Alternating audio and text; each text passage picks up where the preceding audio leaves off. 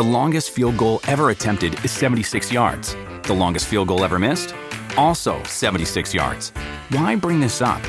Because knowing your limits matters, both when you're kicking a field goal and when you gamble. Betting more than you're comfortable with is like trying a 70 yard field goal. It probably won't go well.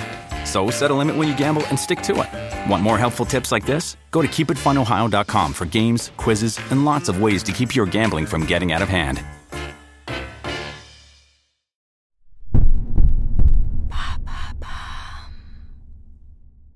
Comment soulager les aftes? Merci d'avoir posé la question. Sur le podium des bobos du quotidien particulièrement désagréables, les aftes gagnent aisément la première place. Situés dans la bouche, le plus souvent à l'intérieur des joues, les aftes guérissent spontanément entre 10 et 15 jours et mesurent de 2 à 10 mm. Ils peuvent aussi être localisés sous les lèvres à l'intérieur de la bouche et sous ou sur la langue.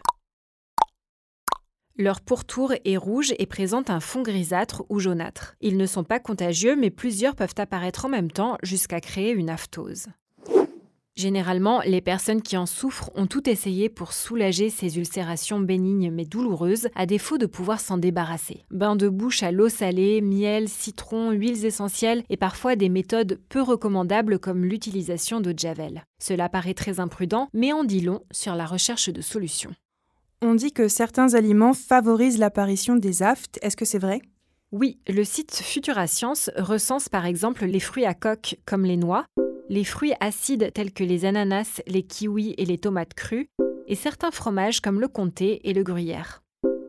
Ils sont aussi favorisés par le terrain génétique et des facteurs comme le stress, la fatigue ou la prise de certains médicaments, parmi eux les anti-inflammatoires non stéroïdiens ou les bêta-bloquants. Particulièrement douloureux pendant les repas ou le brossage des dents, les aftes peuvent être récidivants et dans de plus rares cas mettre plusieurs mois à guérir s'ils sont très gros ou très nombreux.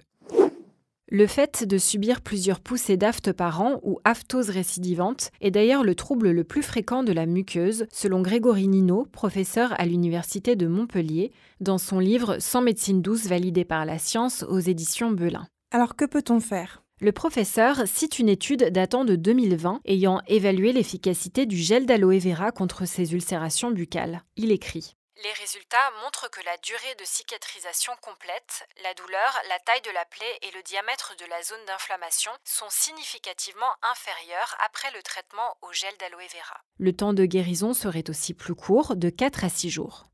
Ce gel, connu pour ses grandes vertus pour la peau et notamment contre les brûlures, contient plus de 15 composés actifs, dont des antioxydants et des vitamines. Ses propriétés sont antibactériennes, antivirales et anti-inflammatoires. Et comment l'utiliser correctement? Il y a deux possibilités. Le professeur Grégory Nino conseille de préparer un bain de bouche avec une cuillère à café de gel d'aloe mélangé à de l'eau. À utiliser deux fois par jour jusqu'à la disparition complète de l'aft. Cette méthode permet d'anesthésier la zone, donc de soulager la douleur et de cicatriser plus rapidement la muqueuse. Il est aussi possible d'appliquer du gel pur sur l'aft en évitant de boire dans les 10 minutes. L'aloe vera forme alors un film émollient, adoucissant, qui aidera à la cicatrisation.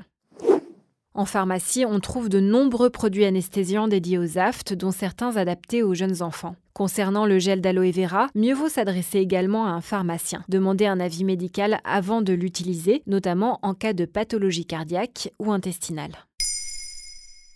Maintenant, vous savez, un épisode écrit et réalisé par Émilie Drujon. Ce podcast est disponible sur toutes les plateformes audio et si cet épisode vous a plu, n'hésitez pas à laisser des commentaires ou des étoiles sur vos applis de podcast préférés.